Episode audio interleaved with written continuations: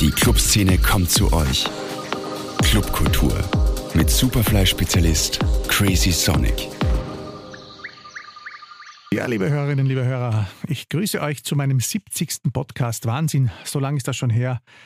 Im März 2020, mitten in der Pandemie, hat es begonnen. Natürlich war das Projekt schon vorher angedacht, aber ihr wisst ja, es kam einiges dazwischen und mittlerweile sind schon drei Jahre dazwischen gekommen und wir sind schon wieder am Ende eines Jahres und damit wären wir im Monat Dezember auch beim Jahresrückblick. Den gibt es nächste Woche, aber in diversesten deutschen Blogs und Magazinen wird auch jetzt schon eifrig am Jahresrückblick gefeilt und ja, sie schreiben nicht unbedingt die rosigste Zukunft herbei, was Clubmusik und Clubkultur anlangt. Allgemein lässt sich sagen, dass die elektronische Musik 2022 in eine enorme Rückwärtsgewandtheit fiel und einigen arrivierten Promotoren und auch langdienenden Turntable Rockers doch einiges Kopfzerbrechen bereitete. Wien ist dabei ganz speziell, denn viele Trends, die in Berlin ihren Ausgang nahmen, werden hier sofort ganz schnell umgesetzt, währenddem uns eigentlich nicht so besonders interessiert, was in London gerade so abgeht. Es gab auf jeden Fall gefühlt tausende Techno- und Rave-Partys, vor allem mit dem Zusatz Rave. Und auch Trance wird in allen Schattierungen wieder hochgehalten. Das hatten wir auch hier mit den Leuten von Tatutata besprochen. Das hat zur Folge, dass, sage ich mal schlicht umschrieben, das Publikum in den Läden nicht gerade jünger geworden ist. Ich wurde und werde gerade in letzter Zeit oft von älteren Semestern gefragt, ich meine, ich bin auch ein älteres Semester, aber noch älteren Semestern, wo man denn noch hingehen könne und wo es nicht so hart sei. Ja, und ich weiß oft nicht, was ich antworten soll. Geben hier die Clubs den Entwicklungen zu schnell nach und machen dadurch den Weg auch ein bisschen frei in die Beliebigkeit und in den Zwang, nur dem jungen Publikum zu gefallen? House, Melodic Techno, Minimal, alles Randerscheinungen im Moment wo eben alle eskalieren wollen und die 90er das x-te Revival feiern. Ja, ein Revival, das hätten wir auch der Kantine gewünscht, doch die durchlebt im Moment ein sehr schwieriges Schicksal, wenn man davon überhaupt noch sprechen kann. Ursprünglich war das Pop-up-Projekt ja wohl gelitten und als Prater-Bereicherung gedacht. Doch dann machte der Besitzer der Immobilie bereits Ende Oktober einen Rückzieher und erklärte der Betreiber GmbH, sorry, dass sie trotz mündlicher Zusicherung Anfang November das Gebäude zu räumen hätten. Das Material für den Bau der Loopingbahn sei doch früher gekommen. Man könne früher beginnen. Alle Versuche hier einen Kompromiss zu finden scheiterten und so zog man vor Gericht und bewirkte eine einstweilige Verfügung, da man ja über genügend schriftliche Zusagen seitens des Besitzers verfügte, dass man regulär weitermachen könne. Ja, daraufhin wandelte sich das bis dahin, sagen wir mal, freundschaftliche Verhältnis der beiden Parteien in ein einseitig feindseliges. Berichte über Drohungen, Faustschläge, Handyabnahmen und Einbrüche sind amtsanhängig. Als daraufhin, wohl auch als Forcierung der Pläne des Besitzers, noch der Strom abgedreht wurde und somit die gültigen Betriebsanlagen außer Kraft gesetzt wurden, stand der Betrieb Anfang November zwangsläufig still bis heute. Auch wenn es dann sofort danach gleich wieder frischen Strom und umgemeldet in der Location gab. Ja, eine sehr, sehr verzwickte Situation, die aber auch ein wenig an eine spannende Folge aus der fiktiven Serie Die Prater Gang stammen könnte. Also sie gibt es natürlich nicht wirklich, aber sie hätte zweifelsohne schon Content. Ja, und die Lehre, die man daraus ziehen kann, wenn man möchte, leg dich nie mit der Prater Mafia an. Es geht im Gastgewerbe nicht immer fein her. Die Fetzen fliegen nicht selten und ab und an gibt es, wie eben gerade vorher geschildert, völlig verrückte Entwicklungen. Man muss sich, egal wie gut man den Gegenüber kennt, eben immer alles schriftlich einfordern. Ja, und damit komme ich zu meinem heutigen Studiogast. Er heißt Lukas Stixel und vielen wird er bekannt sein als Mitbegründer des damals sehr spannenden Open-Air-Projekts Spontantechno. Daraufhin war er auch äh, in der ersten Kantine, dem Horst Club und im O im Hintergrund beteiligt. Er kreierte das Format Disco Fever ja, und ist jetzt mittlerweile mit äh, seinen eigenen Projekten am Start. Und zum Abschied sozusagen aus dem Nachtleben ist er heute bei mir. Servus, Luki. Hallo, Rudi. Lieber Luki, kann man eigentlich sagen, du bist nicht so oft im grellen Licht wie viele andere Veranstalter gestanden, aber doch eine Lichtgestalt. Magst du dich einmal den Hörern vorstellen? Ich glaube, du bist der Erste, der mich Lichtgestalt nennt. Äh, die meisten, glaube ich, kennen mich unter Lucky, Luc van Dyck, eventuell sogar noch Stixel. Aber ja, ich habe die letzten sieben Jahre die Horstgruppe mit aufbauen dürfen und freue mich jetzt hier zu sein. Das freut mich auch sehr. Du warst ja bei sehr vielen Dingen so eine Art Mastermind, der Möglichmacher hinter den Projekten, sagen wir mal. Äh, beginnen wir einmal von vorne. Da war ja Spontan-Techno damals mit dem Motto, warum denn nicht? Wie hat sich das damals gegründet, dieses Kollektiv? Ähm, naja, ich glaube, möglich war das alles tatsächlich nur, weil wirklich, wirklich gute Freunde miteinander so eine kleine Vision gehabt haben und so ein bisschen auch Berlin bzw. Hamburg vor Augen gehabt haben, wie schön es denn eigentlich sein kann. Und ja, wir wollten halt Open Air in Wien durchziehen und ja, somit kam es dass eines Sommers dann wirklich alles passt hat. Der erste schöne Tag, 30 Grad draußen und wir haben gesagt, lass uns spontan ein Open Air machen. Ja, das ging ja richtig durch die Decke. Ähm, und ähm, dann folgten auch noch weitere, auch Indoor-Events und einmal kann ich mich erinnern im, im, Museumsquartier. Ich erinnere mich zum Beispiel eben an den Vienna City Beach Club, von dem wir jetzt sprechen. Dann gab es einmal die Luftburg im Prater, das Flugfeld Aspern und auch im Rathaus. Was würdest du denn aus heutiger Sicht lieber sein lassen oder bereust du nichts? Ach, Gott sei Dank kann ich sagen, dass ich absolut gar nichts bereue. Und ja, wenn ich so die Location jetzt da im Kopf durchgehe, die du jetzt gerade genannt hast, äh, es ist tatsächlich so, dass mit jeder Location so brutal gute Erinnerungen aufkeimen.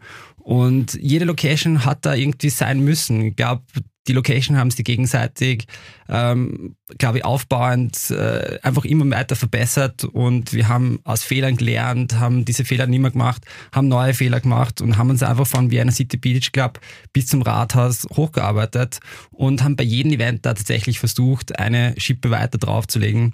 Und ich muss auch ehrlich sagen, ich würde es, glaube ich, in genau dieser Reihenfolge wieder machen und auch, dass wir quasi jedes Event zu viert abgebaut haben, auch das würde ich wahrscheinlich wieder machen, weil es hat uns nichts auf der Welt mehr zusammengeschweißt, wie genau diese Produktionen. Ähm, es ist ja auch zumindest das, das, das, Gerücht umgegangen, dass es dann im Rathaus, sage ich mal, einige Problemchen gab und es geht ja die Pharma um, dass man seither im Rathaus keine großen Partys mehr machen kann. Stimmt das oder ist das ein, ist das ein Geschichtel? Naja, wie soll ich sagen, äh, ich fühle mich nach wie vor schwer geehrt, dass tatsächlich Leute versucht haben, äh, zu unserem Event einzubrechen. Es wurden die Scheiben eingeschlagen im hinterm Rathaus. Ähm, hat die Rathauswache dann doch nicht ganz so lustig gefunden. Ähm, aber ja, ich glaube, wir waren auch zum richtigen Zeitpunkt am richtigen Ort. Äh, man wollte diese Events einfach nicht mehr im Rathaus machen. Und ja, so ein großes, doch ausuferndes Event, wie wir es damals gemacht haben, äh, hat dazu geführt, dass man dann gleich einmal gesagt hat, äh, wir lassen das sein im Rathaus.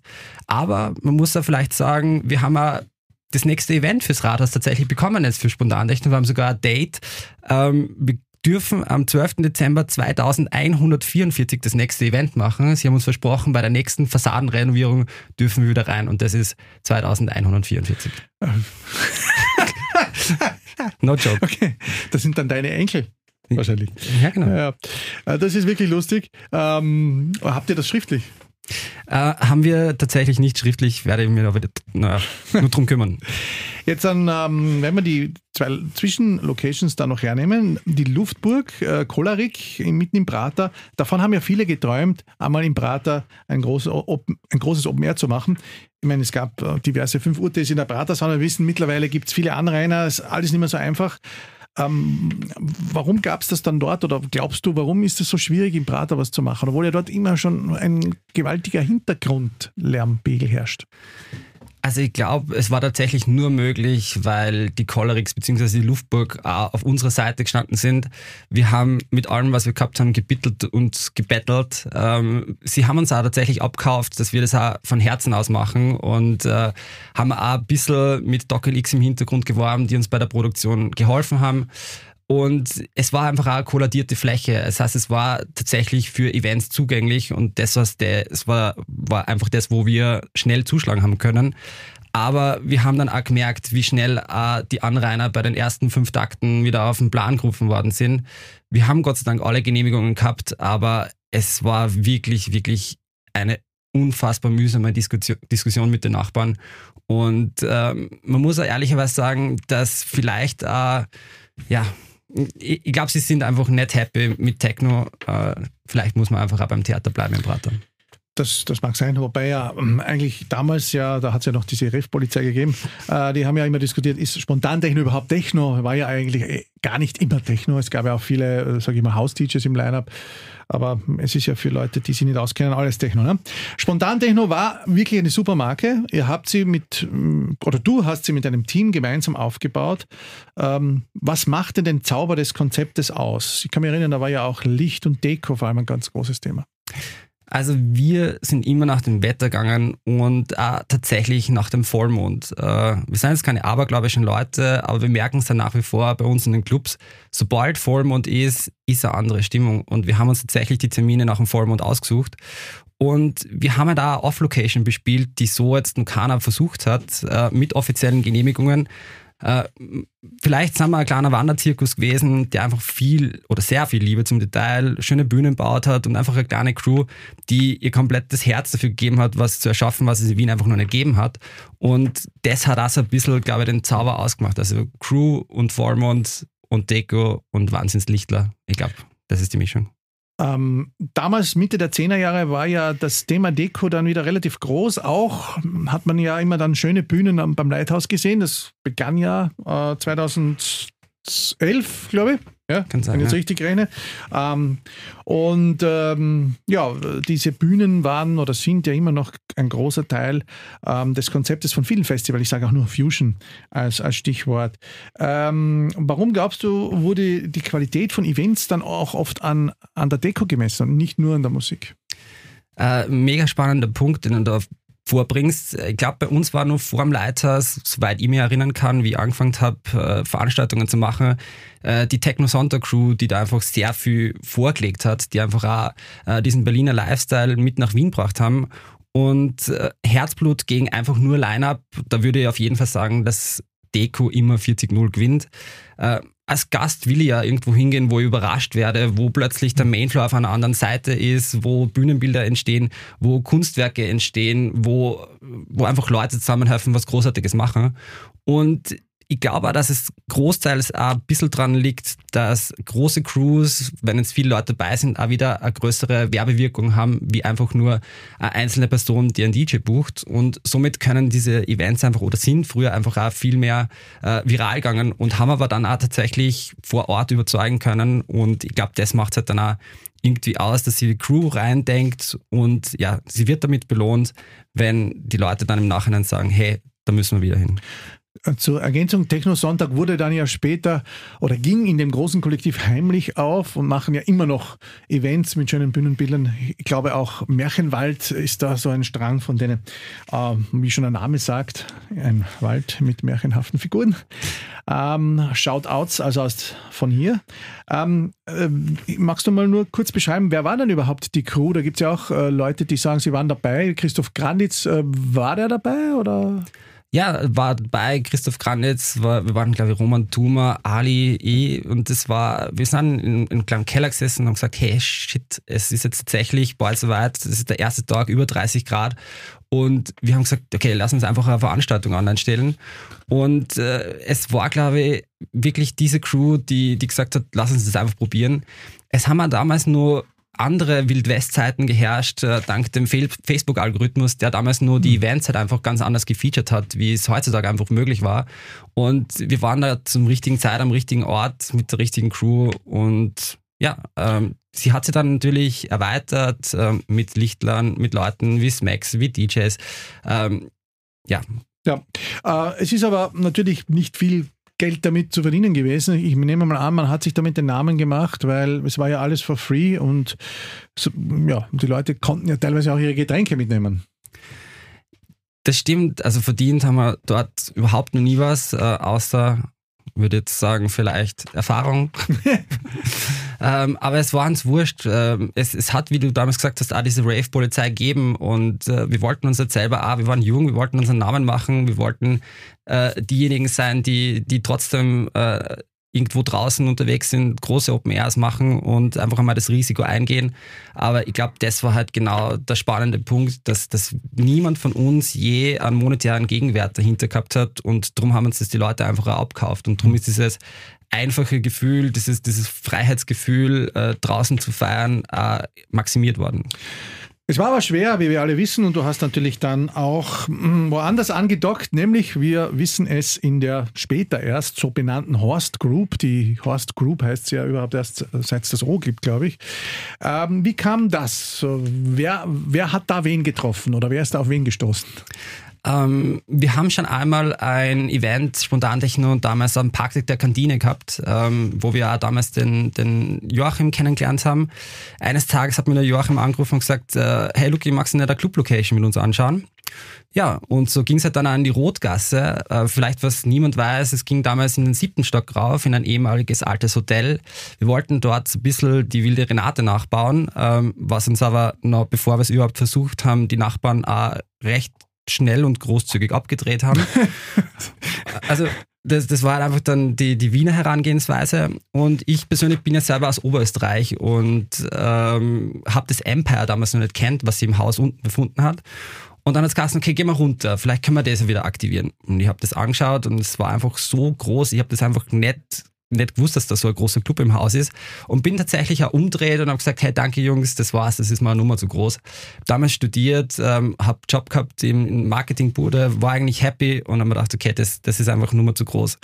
Und äh, ja, es war dann im Endeffekt dann meine Frau, die dann gesagt hat, hey, lass dir diese Chance nicht aus dem, aus dem, aus dem Kopf schlagen, probier's doch einfach, du hast nichts zu verlieren, spring über deinen Schatten und ja, so habe ich es halt dann. Ich glaube, das ist jetzt auch der richtige Moment, um äh, meiner Frau diesbezüglich Danke zu sagen.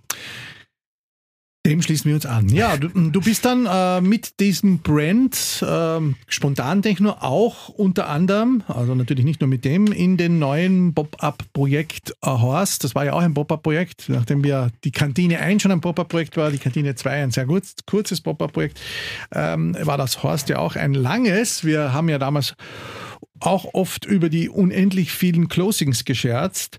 Ähm, und zum Schluss gab es sogar Spontantechno im O. Ist das nicht dann so ein bisschen provokant gefragt, ein bisschen einfallslos oder schade, wenn man einen Brand, der sich Spontantechno nennt und eigentlich vom Deko und freiem Eintritt gelebt hat, plötzlich in das straffe Korsett eines Clubs zwängt? Ich muss ganz ehrlich sagen, ich sage es ungern, aber ich gebe dir recht. Ähm, es war äh, vielleicht fangen wir anders an. Also ein Club kann schon auch äh, äh, ein Elfentempel sein. Also ich würde es jetzt nicht nur als straffes Korsett äh, bezeichnen, aber wir waren halt einfach damals auch zu gut, äh, glaube ich. Wir haben einen starken Brand gehabt, der einfach tatsächlich spontan funktioniert hat.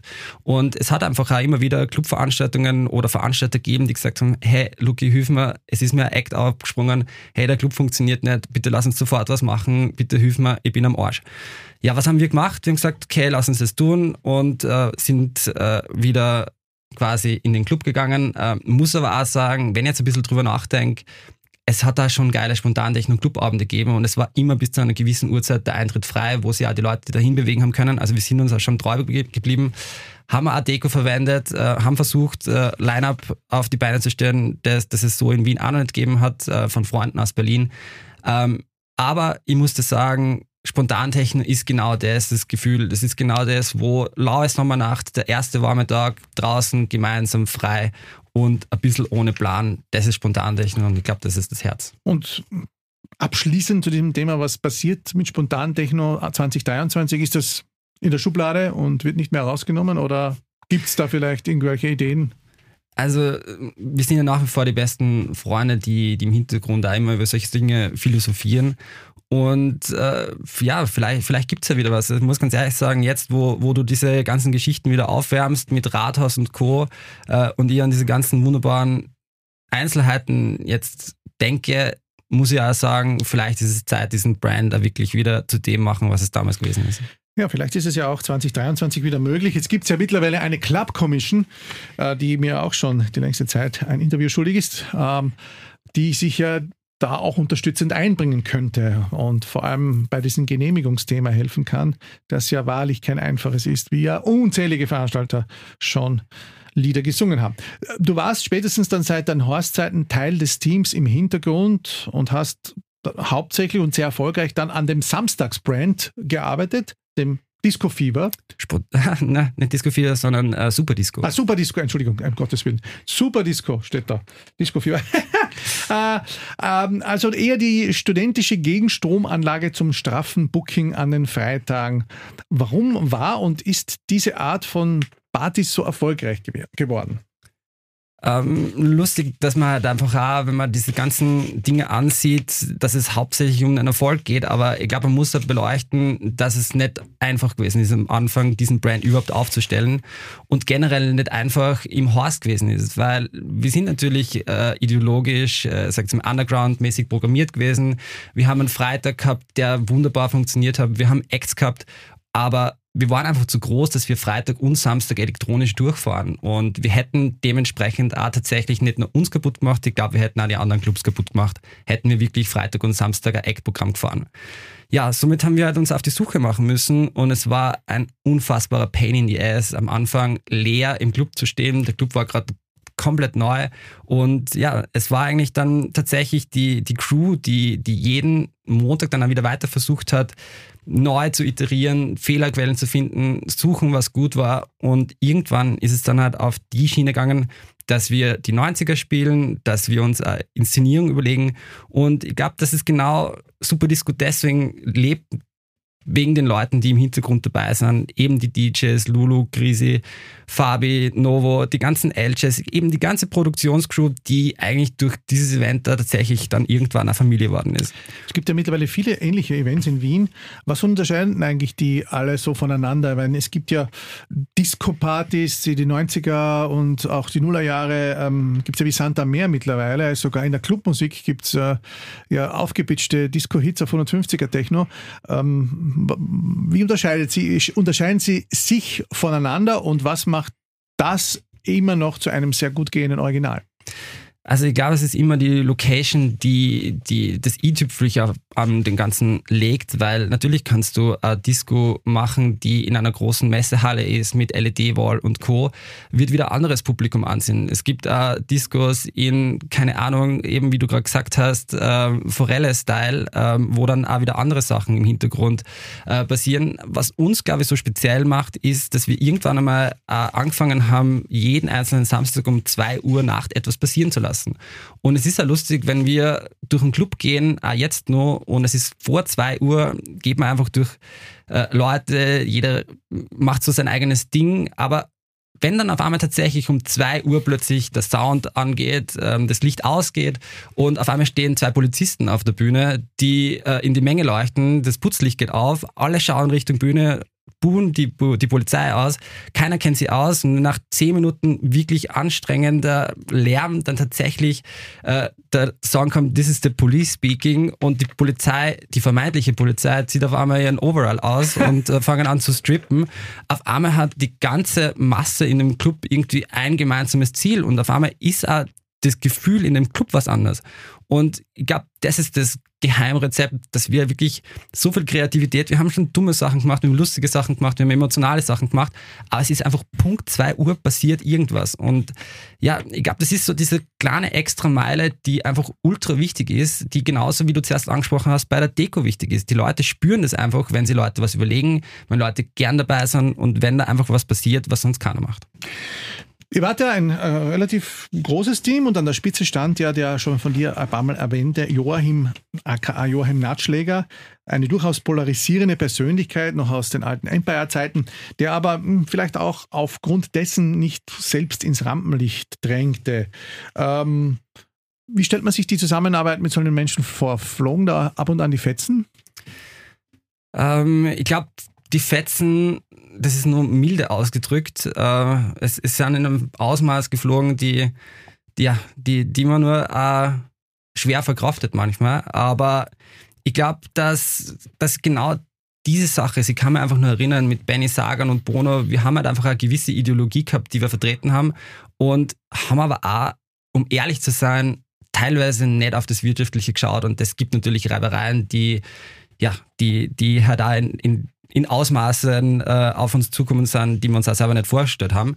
Aber irgendwie war es so, dass wir nach den ersten Club gebaut haben, den zweiten, den dritten und beim jeden Club war es so, dass wir halt trotzdem alle gemeinsam, die ganzen Leute aus dem Büro, selber auf der Baustelle gewesen sind, selber gestemmt haben, selber gelötet haben und wirklich die letzten gewesen sind, die, die von dieser Baustelle weggegangen sind. Und das schweißt ja da in einer gewissen Art und Weise zusammen, wie man es wie halt gar nicht äh, jetzt, glaube ich, erzählen kann. Und äh, wenn es hart auf hart gekommen ist, hat man sich dann trotzdem aufeinander verlassen können.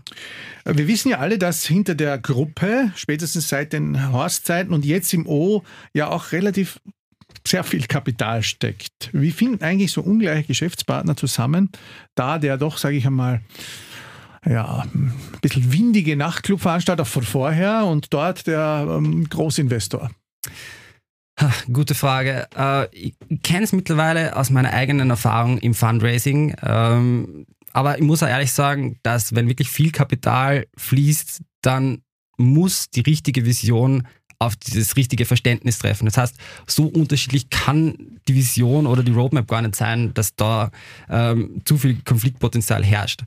Ähm, man braucht eben Geschäftspartner, die ein gleiches Ziel haben. Und äh, man muss aber auch ehrlich sagen, dass wir in den letzten Jahren halt einfach auch gewisse gute Besucherzahlen liefern konnten und einfach auch bewiesen haben, dass es tatsächlich möglich ist, eine Gruppe aufzubauen, die auf der internationalen Landkarte auch irgendwann mal sichtbar ist. Und ja, vielleicht ist es an der Stelle äh, angebracht, äh, dieser einen Person großen Dank auszusprechen, denn äh, das Wachstum muss natürlich mit Kapital unterstützt werden. Und dank dem haben wir halt eine Gruppe gebaut, die wahnsinnig schöne Venues hat und ja. Wir reden ja hier nicht nur vom O, wir reden ja auch von einer Hannelore, wir reden von einer Heidi und wir Hotel. reden vom Hotel und vom Ink, oder? Genau. Ist das noch Teil der Gruppe? Ja. Gut, äh, das ist der Hip-Hop-Club. Ähm, gut, wir sind jetzt sozusagen, wir haben das, das Horst oder die Horstzeiten jetzt auch abgehakt und äh, Ende 2019, Anfang 2020 eröffnete dann das O Ende 19, glaube ich sogar noch. Ja. Oh, es gab sogar noch, glaube ich, zwei Monate parallel Horst und O. Yes. Wir wollten halt Horst da wirklich bis zum letzten Atemzug ausnutzen. Die 750. Closing Party. Ähm, da war für viele aber noch klarer, dass es hier um richtig viel Geld ging, denn als man spätestens, als man das O betreten hat, die ehemalige Albertina Passage, da sah man, ui, da wurde richtig viel investiert. Wie hat sich dein Aufgabenfeld seit dieser Zeit verändert? Ja, ähm, wenn man von richtig viel Geld redet, dann muss man auch immer beachten, dass äh, große Hütten viele Kosten verschlingen. Aber ja, es hat sich verändert in jedem Fall. Ähm, unsere Projekte haben sich einfach auch direkt proportional mit unserem Alter verändert. Ähm, und eine Adresse wie das O birgt natürlich auch tolles Potenzial, eine neue Käuferschicht äh, anzulocken, die im Horst halt einfach nicht verkehrt ist, weil wir zu alternativ gewesen sind. Und äh, AI musste die Möglichkeit erst lernen und hätte eigentlich viel, viel lieber mit Ali und Co. einen Elfentempel unter die Oper gebaut. Aber eigentlich war es dann auch so, dass wir selbst den Anspruch an Service, Sauberkeit, Inszenierung in irgendeiner Art und Weise trotzdem auch verändert haben, weil wir einfach älter geworden sind. Und dahingehend hat sich ja die Kommunikation, die Publikumsansprache äh, verändert. Es ist nach wie vor emotional, aber eben auf einer erwachsenen Art. Und ich glaube, das liegt einfach auch, dass wir selbst erwachsen geworden sind. Klingt sehr, äh, sehr reif, was du sagst. Ähm, wann war dann für dich eigentlich der Zeitpunkt gekommen, dem Nachtclub oder dem Nachtleben Adieu zu sagen und etwas Neues zu versuchen? Ja, äh, jetzt ist es raus. Äh, danke dafür. Ähm, ist, ich glaube, es wissen noch gar nicht so viele Leute. Ähm, aber eigentlich, glaube ich, gab es drei Turning Points. Ähm, das erste war, dass ich irgendwann einmal auf einem Startup-Event gewesen bin und so eine komplett neue Welt kennenlernen dürfte. Es waren halt lauter Leute, die sich gegenseitig geholfen haben, die Visionen gehabt haben, die Sachen gebaut haben, die vorher noch keiner versucht hat. Und das hat mich motiviert, wo ich dann selber zu mir gesagt habe, irgendwann brauche ich mein eigenes Startup, ich, ich muss es versuchen, die Leute sind einfach zu cool, da muss ich dabei sein. Ähm, Nachtleben und die Leute, Produktionen, die Venues, äh, ich liebe es nach wie vor. Es ist, es ist unfassbar gut. Aber es ist ja irgendwann an der Zeit gewesen, so für mich selbst zu sagen, den nächsten Schritt zu gehen, was Eigenes aufzubauen, vielleicht da ein bisschen was Skalierbareres. Und ja, somit äh, gibt es einen zweiten Turning Point, wo einfach Freunde auch dabei gewesen sind, die, die Startups haben. Äh, da an dieser Stelle Moritz von Trality. Äh, es gibt einfach Leute, die einen motivieren, die sagen, hey, probier es, es passt zu dir und das, das motiviert natürlich auch. Und ja, äh, das letzte war dann die ersten Investoren, die bei uns eingestiegen sind. Äh, Erik Demuth von Bitpanda. Äh, das war dann so ein bisschen der Ritterschlag, wo ich gewusst habe, okay, shit, wir sind da vielleicht doch an was Großem dran, lass uns das einfach versuchen. Magst du verraten, was es ist? Ich glaube, dann wird das, das, das, wird den Rahmen sprengen, aber jeden, den es interessiert, kann auf talentier.com gehen äh, und mal kurz reinschnuppern, in welche Richtung das es geht. Wir werden es noch in die Shownotes schreiben. Machen oh, wir so. Schön. Dann können die Leute da äh, nachschauen, um was es sich hier handelt. Ja, wie verlief denn dann dein Abschied aus der Horst Group? Ist er überhaupt schon amtlich oder bleibst du noch oder machst du noch äh, dein, dein Samstagsprojekt weiter und was bleibt dir als Resümee? Äh, viele Fragen in einer. Ähm, ich muss sagen, es war echt schwerer als ursprünglich gedacht, mir von dem Ganzen irgendwie loszusagen. Äh, man hatte doch so viel Zeit, Energie und Liebe in die ganzen Projekte gesteckt und man ist ja irgendwie verbrüdert mit den ganzen Mitarbeitern in den ganzen Club und äh, man will natürlich die ganzen Leute nicht im Stich lassen. Und äh, darum bin ich ja weiterhin in, in einer Consulter-Rolle für die Head Crew ähm, eingebunden, stehe immer zur Verfügung für meine Nachfolgerin Lisa, die ja einen wahnsinnigen Job macht. Und äh, je mehr ja, wenn das Startup-Leben eintauche, desto mehr Investoren bei uns einsteigen, je mehr Feedback das wir bekommen, äh, desto mehr blühe ich war in dieser Rolle auf und ich merke das richtig. Es war aber trotzdem retrospektiv, glaube ich, echt die schönste Zeit meines Lebens und äh, die würde ich auch nicht missen. Äh, würde deswegen sagen, dass ich immer mit einem lachenden Auge auf die Zeit zurückblicke, äh, wahrscheinlich ein Leben lang in diesen geilen Erinnerungen schwelge. Und ja, deswegen werde ich aber immer den Leuten, die, die das nach wie vor machen, mit Rat und Tat zur Verfügung stehen. Äh, das schulde ja einfach dem Geist des Horstes, den wir doch so mühsam aufgebaut haben. Warst du selbst immer vor Ort eigentlich? Also Horst haben wir eigentlich drinnen gelebt, muss man ehrlicherweise sagen. Ähm, wir sind vor Ort gewesen. Es war doch einfach wichtig, Auge bzw. Ansprechperson für die ganze Crew zu sein. Das ist, glaube ich, macht es einfach aus. Äh, ist natürlich über die Jahre jetzt auch weniger geworden. Man hat studiert, äh, Frau, Kind und so weiter. Also ja. Das, das sogenannte Corona-Laziness-Syndrom, das uns alle ein bisschen genau. ereilt hat und wo man dann natürlich viel umgedacht hat.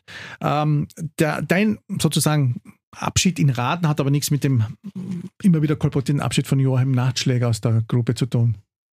Äh, na, überhaupt nicht. Also das ist parallel gewesen, ähm, hat da überhaupt nichts mit, mit, mit es hätte, glaube ich, auch, wäre so gekommen, äh, Startup ist halt einfach der nächste Schritt äh, und ja. Aber ihr werdet euch alle keine Hackeln nachwerfen. Na, das hoffe ich doch nicht. Dafür haben wir, glaube ich, zu viel erlebt gemeinsam. Wunderbar. Ähm, wird es dich noch einmal an deine Wurzeln zurücktreiben? Eine Party ohne goldene Flaschentische und 50.000 Euro DJs mit Deko, Elfenbemalung und Barfuß tanzen? Ja, also eigentlich finde ich die Vorstellung, wenn man alles gemeinsam zusammen tut, also 50.000 DJ, äh, goldene Flaschentische und Elfenbein, finde ich eigentlich äh, die Kombi ganz geil. Äh, ich muss mich vielleicht da erinnern, äh, ich war dieses Jahr in Ferrara am Dorfplatz und Solomon hat gespielt und äh, wir waren elfenmäßig bemalt, wir waren am Barfuß unterwegs. Äh, es war ein absolutes Highlight und ich glaube auch fast, es muss es einfach auch in Wien mal geben. Dass es wirklich eine schöne Produktion gibt, vielleicht am Stephansplatz, ähm, irgendwas, was es einfach so noch nicht gibt. Und das ist, glaube ich, das, was mir nach wie vor reizt. Und jetzt sitzt du ja womöglich mit den richtigen Leuten oder du kennst die richtigen Leute, die sowas vielleicht einmal möglich machen können. Denn äh, Visionen hatten ja viele schon, äh, in den ungewöhnlichsten Locations Partys zu machen. Es gab ja jetzt auch die von mir mehrmals als Aprilscherz angekündigten Partys in Schönbrunn. Äh, Hat es dann gegeben, aber auch mit mehr oder weniger, sage ich mal, guten Kritiken. Äh, warum glaubst du abschließend, ist es so schwer in Wien? Andere Städte machen das ja vor, dass es leichter sein könnte, da mal zwischendurch über den eigenen Schatten zu springen und zu sagen, lass wir es doch einfach machen. Ich glaube, es kommt auf die Crew drauf an und auf den Drive, den jeder hat. Äh, es hat sich ein bisschen eingebürgert, äh, Demonstrationen anzumelden, um dem Ganzen zu entgegen. Das ist natürlich auch ein bisschen kontraproduktiv äh, dem Ganzen gegenüber. Aber es, es ist eine Kontaktewelt. Man hat es einfach immer mehr gemerkt. Du brauchst Kontakte, du brauchst Leute, die du kennst, du brauchst Leute in der Politik.